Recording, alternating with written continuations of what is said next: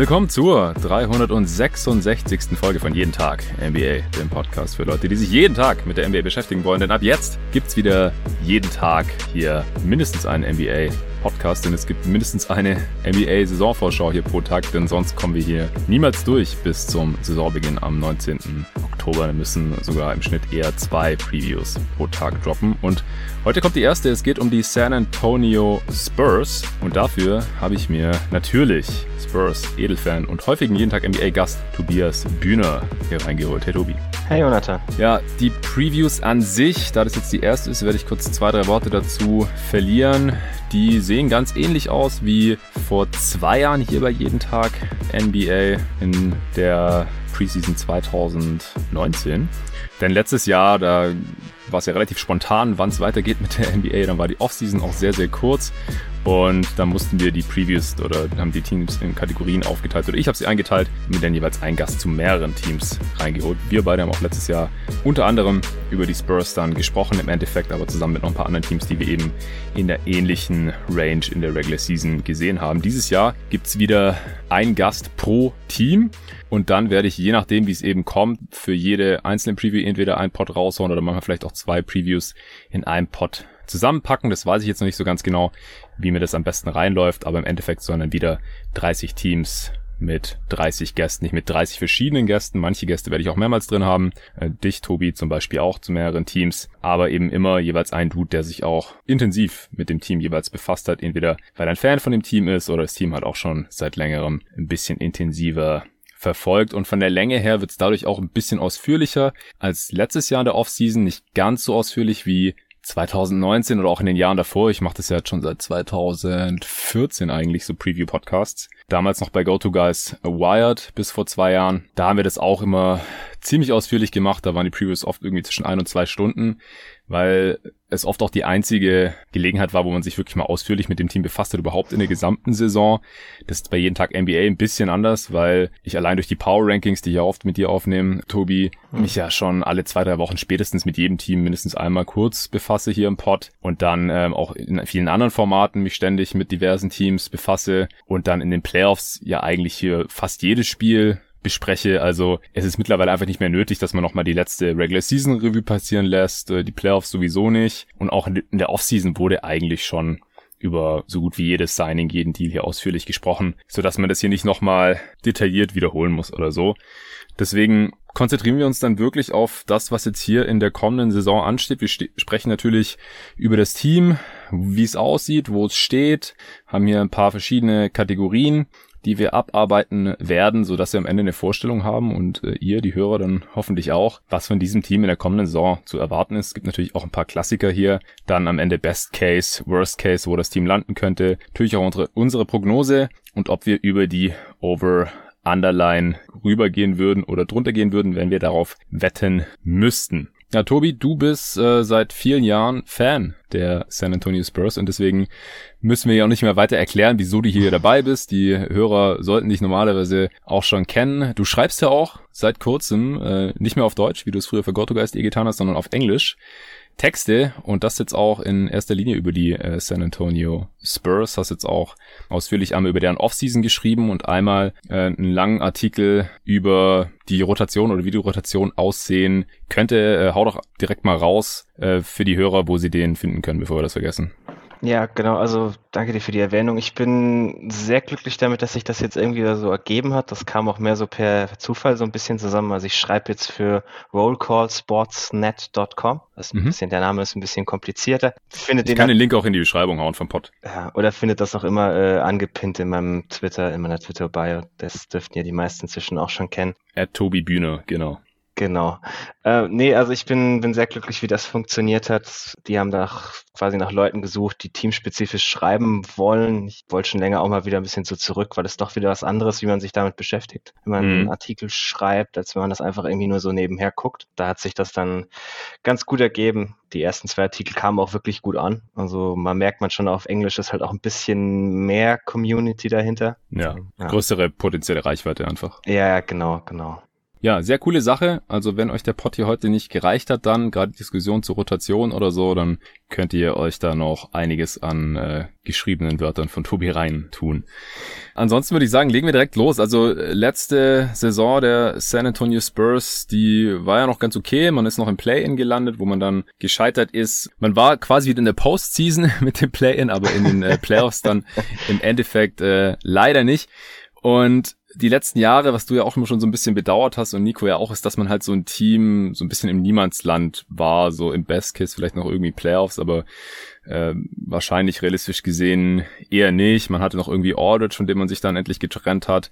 Dann ist der Rosen Free Agent geworden. Die Spurs hatten richtig viel Cap Space. Man äh, hatte auch so ein bisschen Angst, dass vielleicht der Rosen verlängert wird, was man dann nicht gemacht hat. Und man hat dann in einem Sign Trade ja auch noch ein echt gutes Paket für ihn zurückbekommen, wurde hier im Pod ja auch schon x-mal jetzt durchexerziert. Man hat jetzt keinen Star geholt mit diesem Cap Space. Das war in dieser Offseason auch nicht wirklich realistisch. Und ist jetzt zum ersten Mal ein relativ junges Team unter Coach Pop. Und realistisch gesehen müssen die Ambitionen wahrscheinlich ein bisschen niedriger liegen noch als die letzten Jahre. Wie geht's dir denn jetzt als Fan Stand heute mit der aktuellen Situation des Spurs?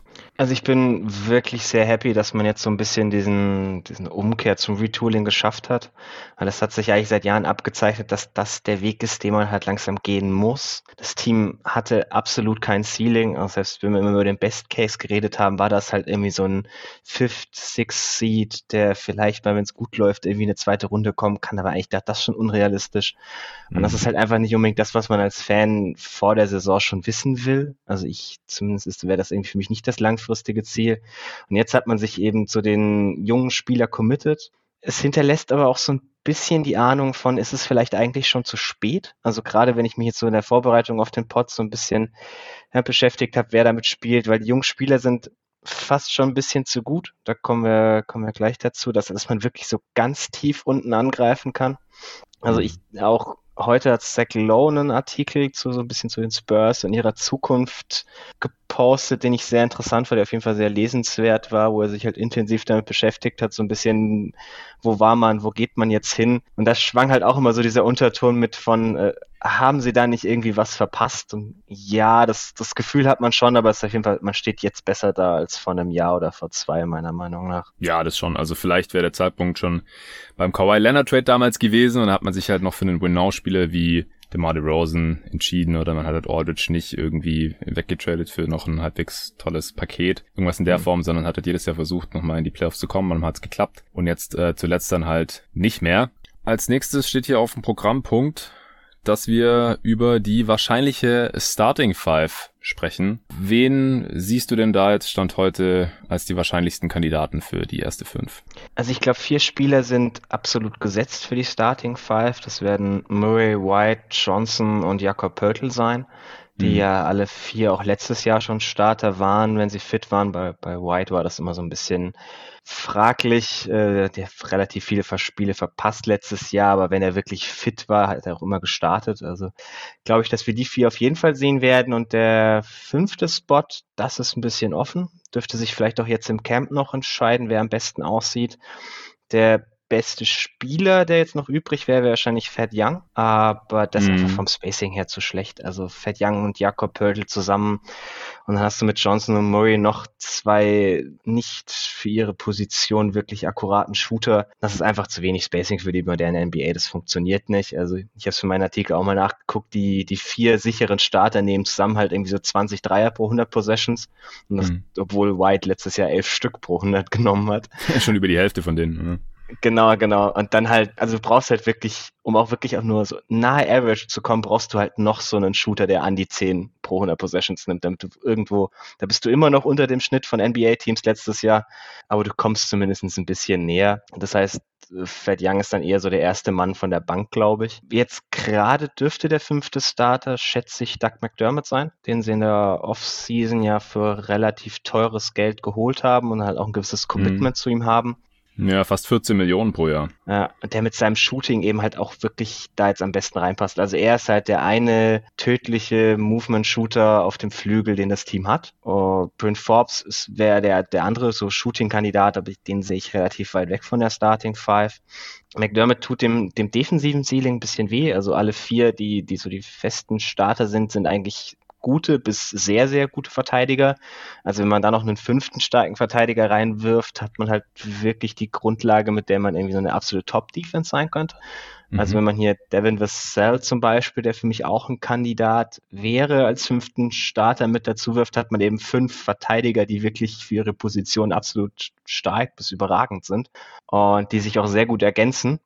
Er ist halt wieder vom Shooting her, hat letztes Jahr schon ganz solide getroffen, aber nicht mit dem Volumen, das du eigentlich haben wollen würdest und nicht mit der Versatilität. Der letzte Kandidat, den ich noch sehen könnte, wäre Lonnie Walker, wenn er sich ein bisschen anbietet, weil der hat letztes Jahr auch einen wahnsinnigen Sprung gemacht, was das Volumen betrifft. Also hat pro 100 Possession sogar mehr Dreier genommen als Doug McDermott. Mm, neun ja, bisschen schlechter getroffen, ja. bisschen weniger versatil, also er nimmt eher Spot-Up-Dreier als auf Movement, aber kann das schon auch und kann auch ein bisschen mehr auf the Dribble machen. Das brauchen sie aber ein bisschen mehr mit ihrer Second Unit, weil das mit Creation jetzt ein bisschen dünn geworden. Deswegen glaube ich, wird man eher versuchen, ihn mit der Bank zu bringen und ihm da ein bisschen mehr Ballhandling zu geben. Deswegen komme ich am Ende dann doch immer irgendwie wieder äh, bei Doug McDermott als Starter raus, glaube ich. Ja, ja, Vassell hat keine 35 Prozent getroffen bei knapp sieben Versuchen pro Spiel. Äh, wenn er da jetzt irgendwie in Offseason dran gearbeitet hat, dann wäre das auch aus meiner Sicht, glaube ich, so der perfekte oder wäre halt auch wünschenswert so für die nächsten paar Saisons, mhm. weil er halt in die Age 21 Season jetzt geht. Ich fand ihn ja auch letztes Jahr bei der Draft schon sehr, sehr spannend. War auch lange Richtung 40 Prozent unterwegs. Der war ja, ja, auch einer von den Spielern, die am Ende Covid hatten. Also das ja. war ja am Ende das, was die Saison der Spurs eigentlich ein bisschen versenkt hat. Äh, und danach war er wirklich grausam. Also du hast gemerkt, dass er nicht so wirklich die Kraft, glaube ich, hatte. Dann noch mit der langen Rookie-Saison in relativ kurzer Zeit. Ich glaube, er war letztes Jahr schon ein bisschen besser als Shooter, als die Quote sagen würde. Also Vassell halte ich auch für einen der spannendsten Spieler hier auf jeden Fall. Ich habe jetzt auch schon an mehreren Stellen gelesen und gehört, dass er der erste Rookie seit Kawhi Leonard war, der 1000 Minuten bekommen hat mhm. bei den mhm. Spurs unter Pop. 1056, also es war knapp, aber immerhin. Scheint schon mal ein gutes Zeichen zu sein und er hat sich auch sehr positiv über ihn geäußert schon äh, in einem Interview und Pop ist, wenn man äh, seine Interviews kennt, jetzt niemand, der seine Spieler ständig irgendwie mit Lob überschüttet. Also vielleicht so äh, sieht es schon ganz gut, äh, sieht es schon ganz gut aus jetzt hier für die kommende Saison. Wir werden sehen. Aber du hast äh, gerade schon was angesprochen. Zum einen fährt Young wahrscheinlich als Sixth Man halt von der Bank, wie er es ja auch in Chicago schon sehr, sehr gut gemacht hat. Auf der anderen Seite frage ich mich halt, ob äh, Thaddeus Young überhaupt die Saison bei den Spurs beenden wird. Sie haben ja gerade auch noch zwei Spieler zu viel im Kader, glaube ich, oder? Zwei garantierte Verträge zu viel. Ja, genau. Also sie sind gerade bei 17. Mhm. Der eine offensichtliche ist irgendwie Aminu, dass man den noch waved Buyout, was auch immer. Der andere ist ein bisschen weniger offensichtlich. Also ich, ich habe auch schon die These geäußert, dass sie vielleicht schon einen Trade für Young haben, wo sie sich relativ sicher sind, dass er geht, weil ansonsten bietet sich halt wirklich kein Kandidat mehr an. Also irgendwie der nächste wäre dann Drew Eubanks oder so. Und den, der hat letztes Jahr noch solide Rotationsminuten gespielt. Das ist vielleicht niemand, den du einfach so wegwerfen willst. Also mhm. bin ich auch mal noch gespannt, was passiert an der Stelle. Ja, und Bates Job haben sie ja gerade erst gesigned oder? Genau, das war quasi der 17. Würde, ja. Also sie könnten den natürlich auch direkt wieder waven, aber dann, also er hat einen voll garantierten Minimumvertrag bekommen, keine Teilgarantie oder sowas, wie man es ja oft für Camp-Deals macht, sondern wirklich den, den kompletten garantierten. Und das würde mich halt irgendwie wundern, wenn man ihn dann direkt wieder waved, was dann der Sinn dahinter war. Ja, 1,7 Millionen fürs Training Camp wäre sehr gut bezahlt, definitiv. Oh. äh, ja, Amino bekommt über 10 Millionen, also wenn man den einfach entlässt, das äh, wäre natürlich auch ein Haufen Taschengeld, aber den Deal habe ich von Anfang ja. an nicht verstanden, den ihnen die Magic da gegeben haben. Dann den, den will halt auch keiner mehr. sie den ja dumpen zu den Bulls, genau, und die haben ihn jetzt zu den Spurs gedumpt im DeRozan Sign Trade quasi. Also das würde mich auch überhaupt nicht wundern, wenn er einer der Cuts wäre. Aber wenn Sie schon einen Deal haben für Young, äh, worauf warten Sie dann? Dass, dass andere Spieler tradebar werden? Oder? Ja, dass man ihn aggregieren kann oder halt, dass andere Spieler aggregiert werden können, könnte ich mir vorstellen. Mhm. Also bei Young war der Tag, dass er nach dem Sign and Trade aggregiert werden kann, ich glaube letzte Woche. Da haben Spurs-Fans schon so ein bisschen, ah, okay, vielleicht geht's dann an dem Tag, weil sie irgendwie einen Deal ja. haben, wo sie ihn noch mit jemand anderem kombinieren würden oder so. Aber es gibt ja jetzt auch noch so ein paar andere Kandidaten, äh, bei denen das jetzt so langsam der Fall wird. Ja. Ähm, ansonsten keine Ahnung. Bleibt spannend. Ist jetzt bei einem Team, das jetzt ja wahrscheinlich keine Playoffs spielen wird, jetzt keine so spannende Frage, aber habe ich hier jetzt auch noch in der Outline drin, so ob die beste oder Closing Five jetzt anders aussieht als die Starting Five, aber das ist wahrscheinlich nicht der Fall, oder? Ja, also was ich, ich glaube nicht, dass ich persönlich interessant fände, wenn Young bleibt, könnte man ihn auch mal so als Small Ball Fünfer sehen. Also sehe ich in den Backup Units sowieso als Option, weil man nicht so den, den ganz klaren zweiten Pick hinter Pörtl hat. Aber fände ich halt als Closing Lineup auch sehr interessant, wenn man dann ihn mit äh, Johnson, White, Murray und Wussell zum Beispiel aufstellt. Das ist halt extrem switchy und mhm. extrem defensiv stark und da hast du dann auch genug Shooting, obwohl er noch mitstartet. Also das fände ich persönlich eine ganz interessante Lineup, die man auch mal ausprobieren könnte und die halt gerade gegen irgendwie so kleinere Teams ganz gut funktionieren könnte. Ja, ja, das denke ich auch. Wäre jetzt ein bisschen was Neues unter Pop, der sieht man nicht so viel Small Ball, aber mit einem Spieler wie Thad Young, wenn er nicht getradet wird, auch um vielleicht noch ein bisschen zu showcasen und so, da mhm. würde es sich ja fast schon aufdrängen. Mit Team USA hat das auch gemacht. Also ja. Team USA hat jetzt auch ein reines Switching gespielt. Also so ein bisschen scheint er sich dafür zu erwärmen, sagen wir es so. Mhm. Ja, vielleicht eine Frage noch kurz zu Pop. So, es ist sein letztes Vertragsjahr. Hast du das Gefühl, dass es auch sein letztes Jahr als Head Coach ist in San Antonio? Und, und wie siehst du ihn denn jetzt noch so als Coach für so ein Team in so einer Situation? Also ich habe absolut überhaupt keine Ahnung, ob es sein letztes Jahr ist. Ich hätte ja letztes Jahr darauf gewettet, dass das letzte Jahr sein letztes Jahr war, aber äh, offensichtlich nicht. Mhm. Also ich, ich könnte es mir gut vorstellen, dass man jetzt irgendwie das Jahr über so Becky nach und nach mehr mehr zu tun gibt in der Organisation, weil das ist halt so die Art und Weise, wie die Spurs mit sowas agieren, dass man jemanden langsam aufbaut. Mhm. Aber ich glaube ganz ehrlich, der Coach so lange, wie er Bock hat. Und er schien jetzt, also gestern war ja Media Day, äh, wo wir das jetzt hier aufnehmen, einen Tag später. Ja. Er schien relativ hyped zu sein, die, die jungen Spieler zu coachen. Und insofern, keine Ahnung. Hat noch Bock. Ja, off offensichtlich, also er, ist, er hat ja auch immer gesagt, so dieses Spiel entwickeln macht ihm ja auch Spaß. Also das merkst du auch offensichtlich. Die arbeitet auch gerne mit Jungspielern, auch wenn man es daran nicht merkt, ob sie dann am Ende spielen. Aber ich glaube, im Training hat er da wirklich Bock drauf.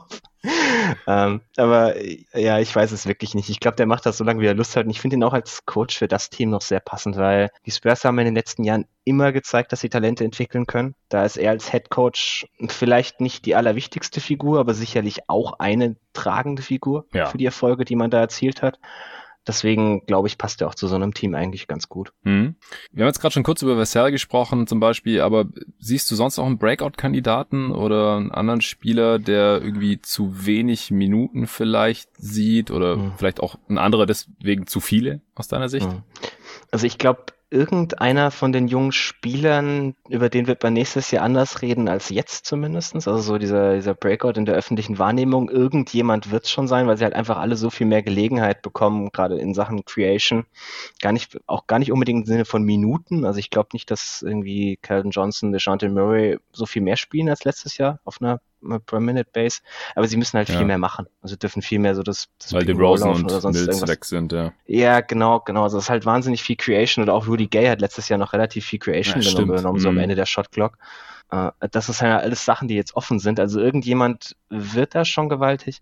Ich weiß nicht, gilt es bei Derek White als Breakout, wenn die Leute kapieren, wie gut er eigentlich die letzten anderthalb Jahre schon war? Ich glaube, der muss also, einfach mal fit bleiben.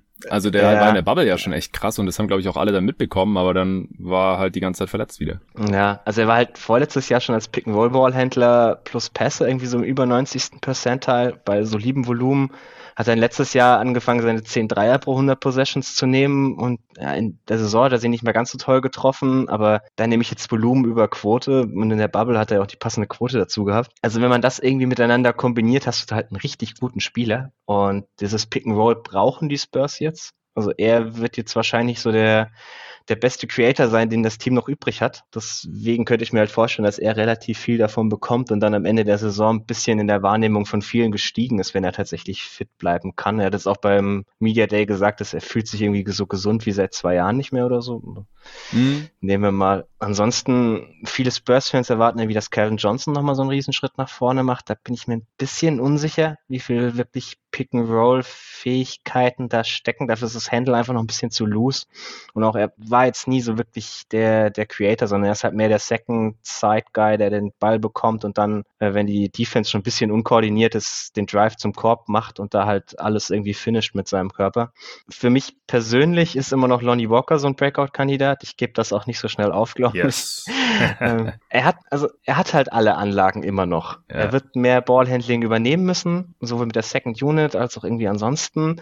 Und so langsam muss er halt mal zeigen, dass alles zusammenkommt. Also dieses, er hat das Shooting, er hat den Drive, er hat eigentlich das Finishing, er hat die Athletik. Er muss halt langsam mal zeigen, dass er, dass er Kontakt wegstecken kann am Korb, wenn er da hinkommt, dass er nicht irgendwie auf akrobatische Finishes angewiesen ist, sondern wirklich einfach solide zum Korb kommt und, und finishen kann. Passing ist letztes Jahr schon ein bisschen besser geworden, da muss er noch ein bisschen mehr zeigen, aber wenn der alles irgendwie zusammenbekommt, ich habe es die Tage schon mal auf Twitter geschrieben, es wird mich nicht wundern, wenn der in einem Jahr der beste Spur ist. Es wird mich aber auch nicht wundern, mhm. wenn er irgendwie aus der Rotation fast raus ist.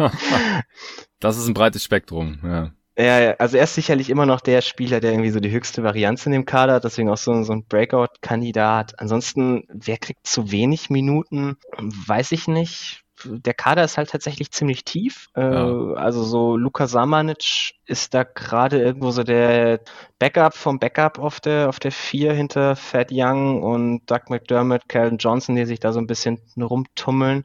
Also solange Fat Young nicht getradet wird, kann es halt gut sein, dass der bisher erstmal überhaupt keine Minuten sieht. Was ja. ein bisschen schade ist, weil der hat letztes Jahr solide Ansätze gezeigt, als er mal spielen durfte, wegen, weil halt der halbe Kader wegen Covid draußen war. Hat er zumindest gezeigt, dass er defensiv auf jeden Fall mithalten kann in der NBA, was mich positiv überrascht hat. Mhm.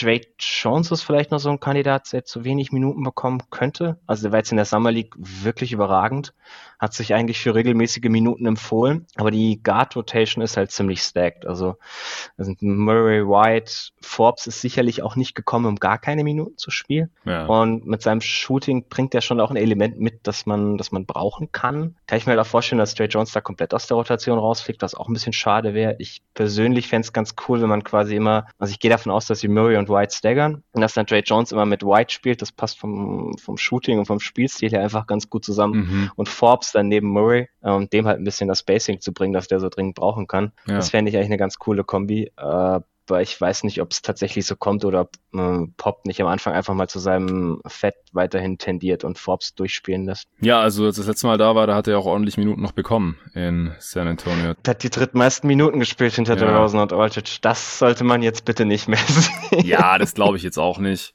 Jetzt hat er sich kurz seinen Ring abgeholt in Milwaukee und jetzt ist er wieder zurück an alter Wirkungsstätte. Nee, also ich, Forbes bekommt auch unter den Spurs-Fans ein bisschen viel Hate, weil er halt damals einfach eine viel zu große Rel Rolle gezwungen wurde, viel mehr als er eigentlich verdient hat, meiner Meinung nach, weil er ist ein sehr solider Rollenspieler, hat man ja letztes Jahr bei den Bucks gesehen, also das war ein Championship-Level-Team und er hat da auch eine dauerhafte Rolle gespielt, also der sollte auch nicht völlig aus der Rotation rausfliegen, so eine 10 bis 15 Minuten Rolle ist für ihn durchaus angemessen und seine Defense ist einfach nicht mehr das Problem, dass es das letzte Mal war, weil nicht so viele schlechte Verteidiger um ihn rumstehen. Ja, Okay, ich glaube, jetzt haben wir eine ganz gute Vorstellung davon bekommen, wie die Rotation bei den Spurs aussehen könnte. Über Zach Collins haben wir zum Beispiel gar nicht gesprochen, aber der ja. scheint ja auch noch lange nicht fit zu sein und muss sich dann auch mal beweisen, nachdem er Ewigkeiten eigentlich nicht mehr wirklich NBA-Basketball gespielt hat.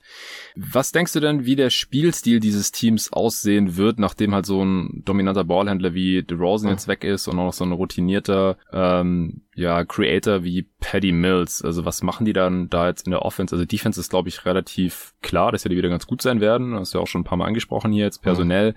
sieht's ganz gut aus, Pop coacht gute Defenses und mit DeRozan ist halt einfach ein ganz, ganz mieser Defender auch weg. ähm, aber was erwartest du da offensiv?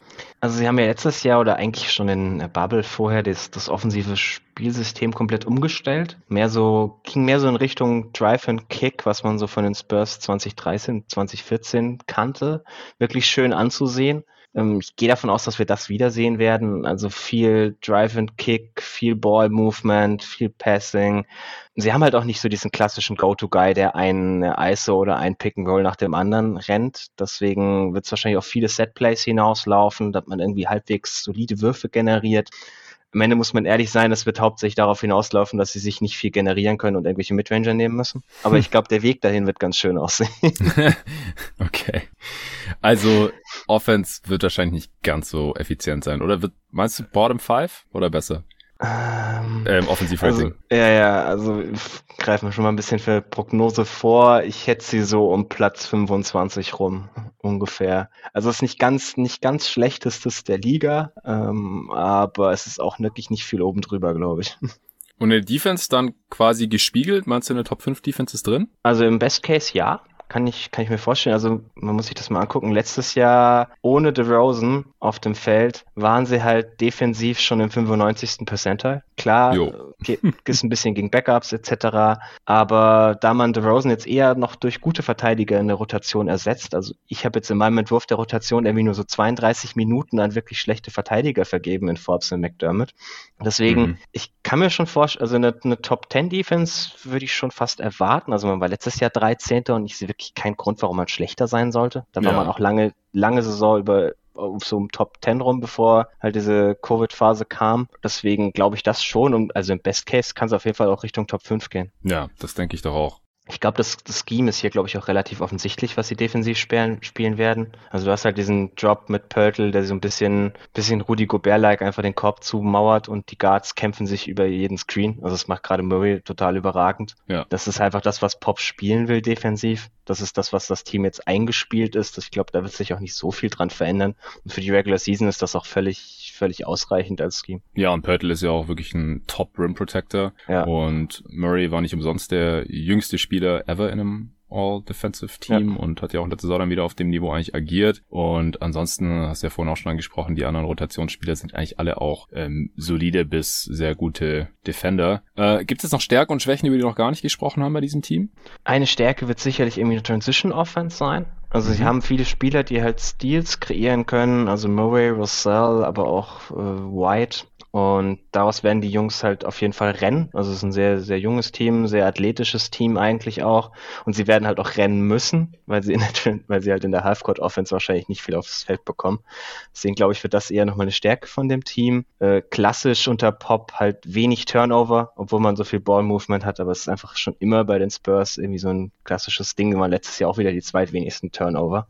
Ja. Defensives Rebounding ist, ist immer eine Stärke von dem Team auf der anderen Seite immer eine Schwäche ist irgendwie offensives Rebounding. Weil man halt in der Transition Defense eher zurücklaufen soll unter Pop. Genau, genau. Also das ist halt, das sind halt so diese Mantras, die Pops hat, die Pop hat, die man einfach jedes Jahr sehen kann, die sich immer in denselben Stärken und Schwächen irgendwo am Ende etablieren und die, glaube ich, auch das Team wieder. Ich, ich sehe keinen Grund, warum sie das jetzt nicht haben sollten. Schwäche, also wir haben es ja schon mal kurz gesagt, zu ISO-Scoring Das ist sicherlich eine wahnsinnige Schwäche, weil niemand in diesem Team macht jetzt einfach auf the Dribble und bricht total seinen Gegenspieler zusammen. Also wirklich nicht. Hm. Wirklich hm. gar niemand eigentlich. also, also wirklich, wer, wer ist der beste ISO-Scorer in diesem Team? Wahrscheinlich Lonnie, einfach ja. weil er, weil er, weil der nicht drüber nachdenkt und zum, zum Off the Dribble Dreier hochsteigt und ja. das war's. Ja. Aber ansonsten ist es halt einfach in der Hinsicht nicht wirklich viel. Äh, Shooting ist weiterhin eher eine Schwäche, hatten wir auch schon mal kurz. Ja, ansonsten haben wir, glaube ich, den, den Großteil schon ganz, ganz gut abgedeckt. Das denke ich auch. Dann äh, kommen wir jetzt zur nächsten Kategorie und zwar der Best Case. Wir haben es gerade schon angeschnitten ein bisschen an den beiden Enden des Feldes, äh, welche Richtung es da gehen könnte. Was denkst du ist im Best Case, und wir beziehen uns da wie immer bei den Previews auf die Anzahl der Siege und nicht das, was langfristig am besten fürs Team wäre. Bei manchen Teams ist es halt dann besser, wenn sie mal eine Saison oder zwei ein bisschen schlechter sind, dann höhere Lottery-Chancen haben und vielleicht einen Star ziehen können, weil sie noch kein Star-Talent im Kader haben, wie es auch hier eigentlich der Fall ist. Aber was denkst du, was, äh, wenn es am besten läuft im, im Sinne von Pop, der sicherlich so viele Spiele wie möglich auch gewinnen möchte, äh, was ist da drin äh, in der Western Conference? Kann es wieder Richtung Play-in gehen oder siehst du das eher als ausgeschlossen, dass man mindestens so gut ist wie letztes Jahr? Also ich, also im Best Case glaube ich, kommt man darüber eigentlich noch ganz gut hinaus. Okay. Wow, also gut. naja, wir, wir hatten es gerade davon, im Best Case sind sie eine Top 5 Defense und sie sind vielleicht so um Platz 20 rum in der Offense. Also ich tue mich schwer, wie das Team keine Bottom 10 Offense ist, aber so Platz 20 rum könnte schon funktionieren mit ein bisschen Shooting, Luck etc. Mhm. Also damit bist du in dem Bereich Offense und Defense, was letztes Jahr irgendwie New York, Golden State irgendwo dazwischen war, was dann so 42 bis 47 Siege sind und das, ja, bist du wahrscheinlich noch im Play-in im Westen, aber könntest auch schon Platz 6 sein, aber also Platz 6 bis 8 wäre, glaube ich, in meinem Best Case. Einfach, also mit einer Top 5 Defense ist es schon schwer, nicht ins Play-In zu kommen. Ja, das stimmt. Also wenn sie das wirklich schaffen und die Offense dann nicht irgendwie die, einer der drei schlechtesten der Liga ist, was ich jetzt auch nicht glaube, also sie haben natürlich ihre Schwächen, aber das, das Team ist nicht, halt relativ. Nicht im Best Case zumindestens. Ja, genau. Im Best Case auf gar keinen Fall. Ja, ja. Also wir reden ja hier gerade noch über den Best Case, hast du recht. Aha. Und sie waren auf Platz 18 in der Offense. Wenn du jetzt sagst, äh, der Verlust von Rosen, Mills und Gay im Best Case werden sie dadurch gar nicht mehr wirklich schlechter. Und defensiv werden sie vielleicht ein bisschen besser. Klar, dann hat man vielleicht mehr als ein 500-Team. Das kann schon sein. Oder eine etwas, ein etwas positives Net-Rating am Ende. Sie waren halt lange, sie haben lange so ein Plus-1er-Net-Rating gehabt, was man dazu sagen muss. Also noch, mm. ich glaube, zwei Monate vor Saisonende. Dann kam der Roadie Roadtrip, der sie so ein bisschen gekillt hat, weil das Team war letztes Jahr auswärts einfach schon die ganze Zeit recht schwach. Und direkt nachdem sie von dem Roadtrip wieder zurückkam, der Schedule eigentlich ziemlich leicht und ziemlich homelastig wurde, hat sie halt zwei Wochen der halbe Kader erwischt. Und dann war halt komplett vorbei. Also ich erinnere mich noch so zwei Monate vor Ende der Saison haben wir noch gewitzelt, ob ich meine Wette gegen dich nicht gewinnen könnte, wo ich gesagt habe, sie schaffen Platz 6 und besser. also sie waren davon, sie waren davon nicht so weit weg, wie es am Ende aussah. Das muss man vielleicht für den Best Case so ein bisschen mit reinrechnen. Und ja, The Rosen wird ihnen wehtun, das zur Verlust, aber es hält sich, glaube ich, auch in Grenzen. Da sage ich jetzt nichts zu. Äh, über die letzten zwei Wochen hatten sie ein minus 10er Point Differential, sehe ich gerade. Zwei Siege aus ja, ja, am Ende Spielen. Das war auch, sobald das, sobald sie halt von Covid wiederkam, hast du halt gemerkt, dass die Hälfte vom Kader irgendwie schneller zurückkam, als sich vielleicht unbedingt hätten sollten. Oder einfach, es ist, das war ja eh so eine, so eine arg zusammengequetschte Saison, wo du am Ende sowieso bei vielen die Puste ausgegangen ist. Und wenn du dann halt noch sowas zwischen rein hast, wo du mal zwei Wochen nicht trainieren kannst und vielleicht die Hälfte vom Kader halt auch noch ziemlich flach lag, glaube ich, dass das der, der Ausdruck, klar, das hat letztes Jahr viel, also muss man auch sagen, hat ja letztes Jahr irgendwie jedes Team am Ende gefühlt getroffen, deswegen kann man den Case wahrscheinlich irgendwo überall machen, aber ich glaube, für die Spurs war das noch so ein bisschen mehr als für das eine oder andere Team. Ja, ja, ja. Also es gab, ich glaube, es war fast eine Ausnahme, wenn ein Team da nicht drunter gelitten hat. Es gibt aber so eine Handvoll Ausnahmen auf jeden Fall, aber wahrscheinlich oh. auf 25 Teams traf das äh, in irgendeiner. Form zu. Ja, also Best Case, äh, haben wir jetzt deine Zahl? Ich sag einfach mal 44. Schöne runde Zahl. Ja, ich tue mich ja immer schwer, gegen die Spurs unter Pop zu wetten. Aber das ist jetzt halt wahrscheinlich auch der schwächste Kader von Pop, seit ich die NBA verfolge. Und ja, ja bei jedem anderen Team würde ich halt sagen, ey, wenn es nicht so läuft, dann, dann tanken die halt wahrscheinlich, weil die brauchen noch ein Star, Gut. Star-Talent.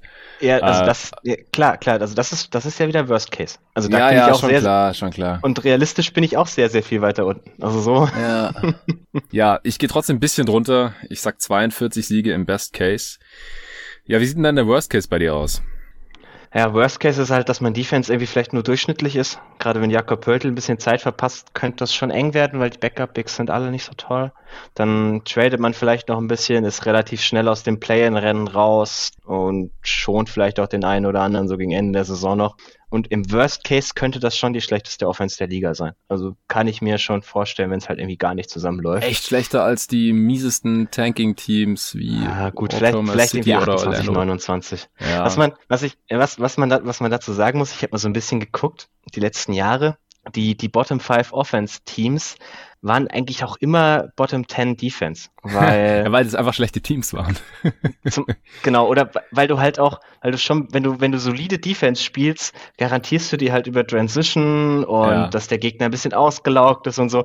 Auch das, ja. Machst, kriegst du ein gewisses Grundniveau. Also Teams, die durchschnittlich defensiv sind, sacken normalerweise nicht komplett in der Offense. Und ich tue mich halt schwer zu sehen, wie das Team äh, defensiv wirklich sackt. Also dafür ja. sind einfach zu viele der Spieler zu gut, auch viele, zu viele der jungen Spieler zu gut. Also selbst wenn man anfängt, Spieler zu resten, wenn man Doug McDermott restet, wird davon die Defense nicht schlechter.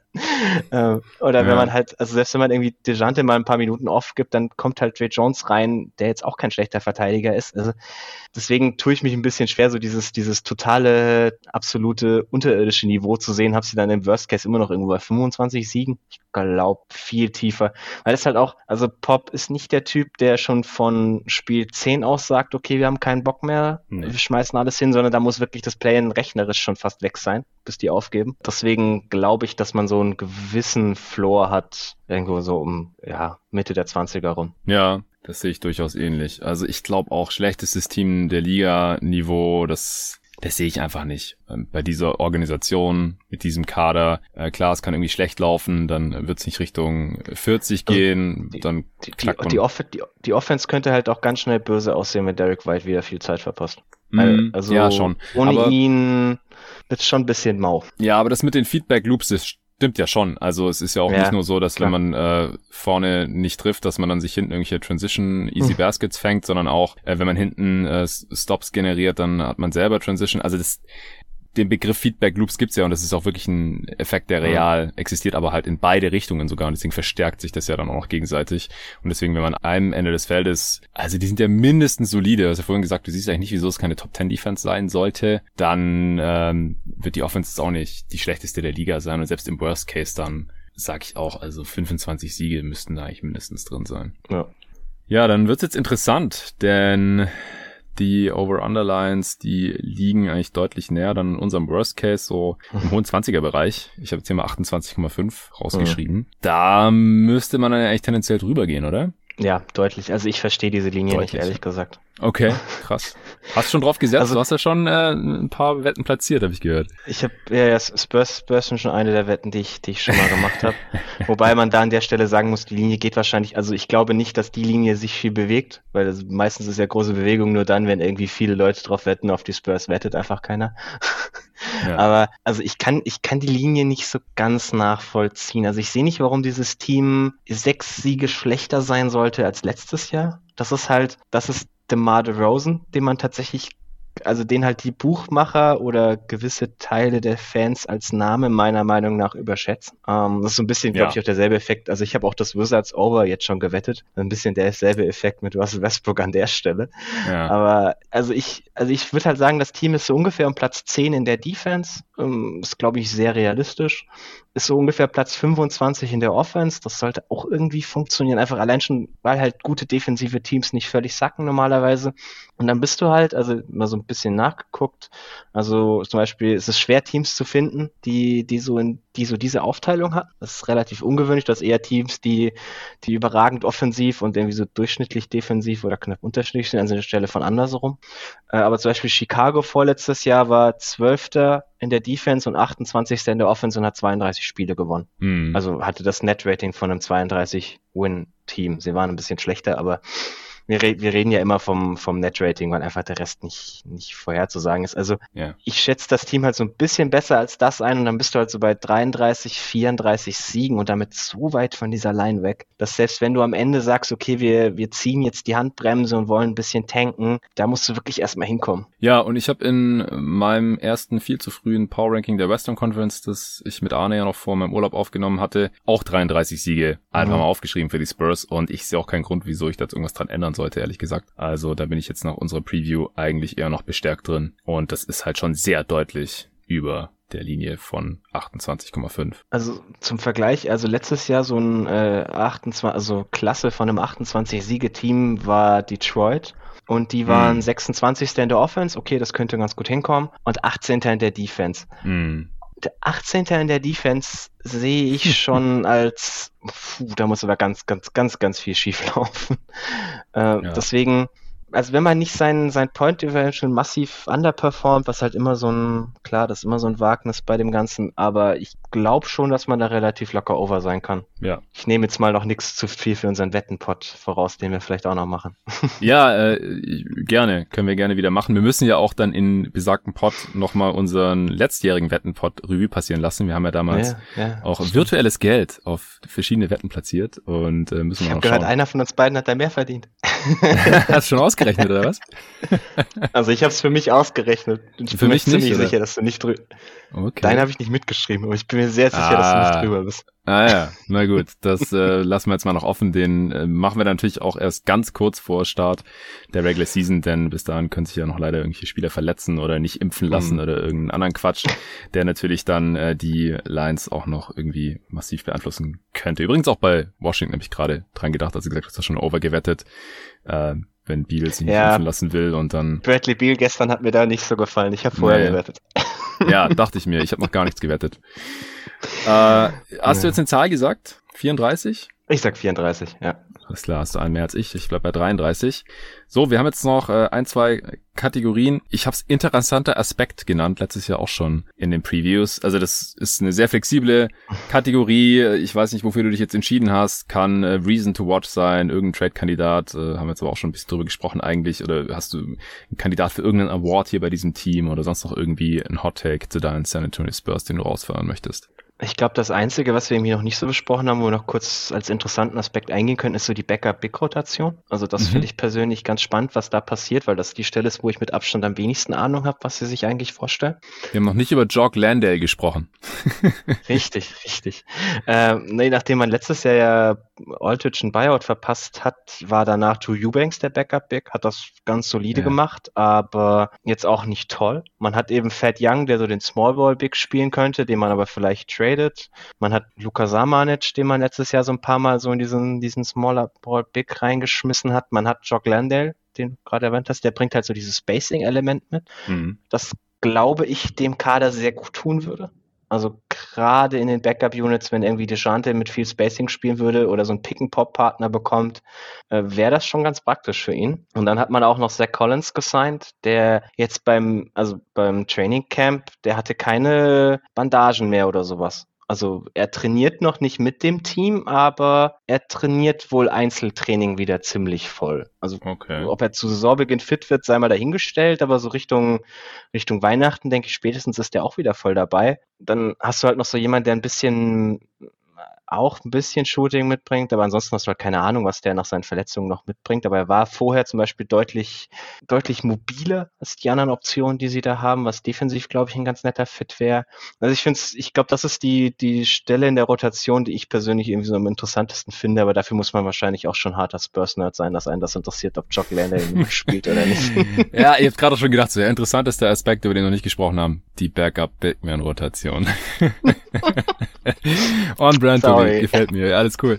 ähm, ich glaube, bestes Asset und vor allem miesester Vertrag ist bei den Spurs jetzt nicht so interessant. Das habe ich mir noch so als Backup-Rubrik aufgeschrieben. So, sollte man hier mal irgendwie bei irgendeinem Team nach 25 Minuten durch sein und noch total Bedarf haben, noch irgendwas aufzufüllen. Also schlechtester Vertrag ist einfach Amino, oder? Mit seinen 10 Millionen, die einfach nicht Ja, ist. also entweder Amino oder je nachdem, was man von dem McDermott-Vertrag hält. Also über die drei Jahre ist der wahrscheinlich auch etwa 10 Millionen überbezahlt. Insofern schenken die zwei 10 Millionen überbezahlt, okay. Also eher nur so also 3,7 Millionen Wert, so Biannual-Niveau oder was? Na, McDermott verdient ja 40. Also wenn er 10 Millionen überbezahlt. Ach so, 10 auf die Jahre drei Jahre, jetzt verstehe ich. Ich dachte gerade 10 pro Jahr. Ach so, oh Gott, nee, nee, nee. Oh ja. Ja. Das, das jetzt auch nicht. Aber so, also so 10, also so MLI-Niveau wäre halt das, was ich ihm eher so bezahlt hätte. Und dann okay. ist er ungefähr das überbezahlt, was Amino jetzt für das eine Jahr verdient. Ja, das ist wahrscheinlich auch so ein bisschen das, was die Spurs halt drauflegen müssen, weil ja, mit Level. Exception hätte er wahrscheinlich halt bei irgendeinem Contender in einem genau. Markt, es, der besser ist oder so bekommen. Ist halt so Small Market, äh, musst halt immer ein bisschen overpayen. Was ist das wertvollste Asset der Spurs? Ja, das schließt Spieler ein, sorry, ich nenne die auch Asset, aber kann natürlich auch ein Pick sein. Ich, ich hoffe, der, der Pick im Jahr 2022. also, das ist ja, das ist ja wieder das, worum wir jetzt so die ganze Zeit ein bisschen rumgeschlichen sind. Der Kader hat einfach keine Stars. Also, ich würde dem Team, ich würde immer noch Lonnie wahrscheinlich die besten Chancen geben, All-Star zu werden in dem Kader. Puh, ja. Und das ist halt, und das ist halt keine tolle Chance. Mhm. Äh, weil ich, ich sehe es bei Vassell nicht so ganz. Spurs-Fans sind bei Calvin Johnson, also sehe ich die Creation nicht so, also sind beides auch für mich eher so Hyper-Rollenspieler, die irgendwo so um Top 50 Spieler der Liga vielleicht sein können, aber halt Top 25 ist dann nochmal ein ganz schöner Schritt von da aus. Ähm, also du musst, du musst hoffen, dass du den Kerl im nächsten Draft mal langsam mal bekommst, weil wenn du da so eine wirkliche Nummer 1 Option ziehen kannst, dann macht der ganze Kader plötzlich so viel mehr Sinn. Josh Primo ist es auch nicht. ich ich, ich fange den Rand nicht nochmal an. Hast du dich immer noch nicht damit anfreunden können oder mit dem Pick? Äh, nicht wirklich. Ich, okay. ich, weiß halt einfach nicht. Also das ist auch so jetzt, das ist jetzt wieder viel diskutiert worden die Tage, wo man halt so ein bisschen noch gefragt hat, so ja, was ist denn, was ist denn die Spurs-Begründung dafür? Und das ist halt viel dieses, ja, irgendjemand anders war auch in der ersten Runde an ihm interessiert und ich denke mir so, mhm. ja, okay, schön. Also ich kann, ich kann das immer noch nicht so ganz nachvollziehen, aber also selbst wenn man ihm irgendwie Upside bescheinigen will, sicherlich kann man das, äh, aber ich sehe ihn halt auch nicht als wirklich, also du würdest ihm keine, keine guten Chancen einrichten, Alls, einfach weil völlig, völlig überhobener Anspruch an jeden, der kein Top-5-Pick ist, dass du hoffst, Ja, dass er mal All-Star wird. Sowieso. Ähm, deswegen fange ich da bei 18-Jährigen einfach gar nicht damit an. Aber wenn man Mhm. halt nächstes Jahr irgendwie so den ersten oder zweiten Pick mit viel Glück bekommen könnte, da rennen halt so zwei, drei Jungs rum, die ich ganz interessant finde. Und wenn man halt diese erste Option mal dazu bekommt, dann ist plötzlich der Rest ähm, slottet halt überall rein, wo sie reinpassen. Und dann redet man, glaube ich, plötzlich über einen jungen Kern, der halt, der halt wirklich was erreichen kann. Ja, ja, kann ich total nachvollziehen. Falls Lonnie Walker All-Star wird, dann hole ich mir ein Lonnie Walker San Antonio Spurs Jersey. ich dachte gerade schon, du willst irgendeine Wette mit mir anfangen, aber okay. Ja, es ist keine Wette mit dir, es ist eine Wette mit Lonnie Walker, wenn man so will, ja. Okay, Mann. Wenn du jetzt nichts mehr hast zu deinem Lieblingsteam, dann äh, wären wir auch schon durch. Passt, glaube ich. Sehr schön. Dann äh, vielen, vielen Dank dir. Folgt Tobi auf Twitter, wenn er so nicht tut, unter Tobi Bühner mit U-E-H. Da ist auch immer sein letzter Artikel für Roll Call Sports angepinnt. Sportsnet.com. Net.com auch noch. Ja, also ich hau den Link auf jeden Fall hier in die Pod-Beschreibung rein, äh, damit die Leute den lesen können. Wenn sie mögen, äh, hast du ja auch nicht nur in diesem Podcast hier jetzt einen Shoutout dafür bekommen, sondern auch noch von äh, Dunked On, die ja immer wieder so ein äh, Newsletter raushauen, wo sie Artikel empfehlen, äh, auch von Up-and-Coming Schreibern. Und da warst du jetzt auch schon mit drin und dann auf Twitter auch nochmal von denen retweetet und so. Das ist schon ein kleiner äh, Ritterschlag in der NBA Nerd Bubble, vor allem in der englischsprachigen Äh, natürlich. sagen zumindest bei den Hardcore-Nerds. Ja, genau. Okay, dann vielen Dank fürs Zuhören heute. Auf jeden Fall eins von 30 sind geschafft, 29 Preview Pods to go. Wir machen weiter in der nächsten Folge. Bis dahin.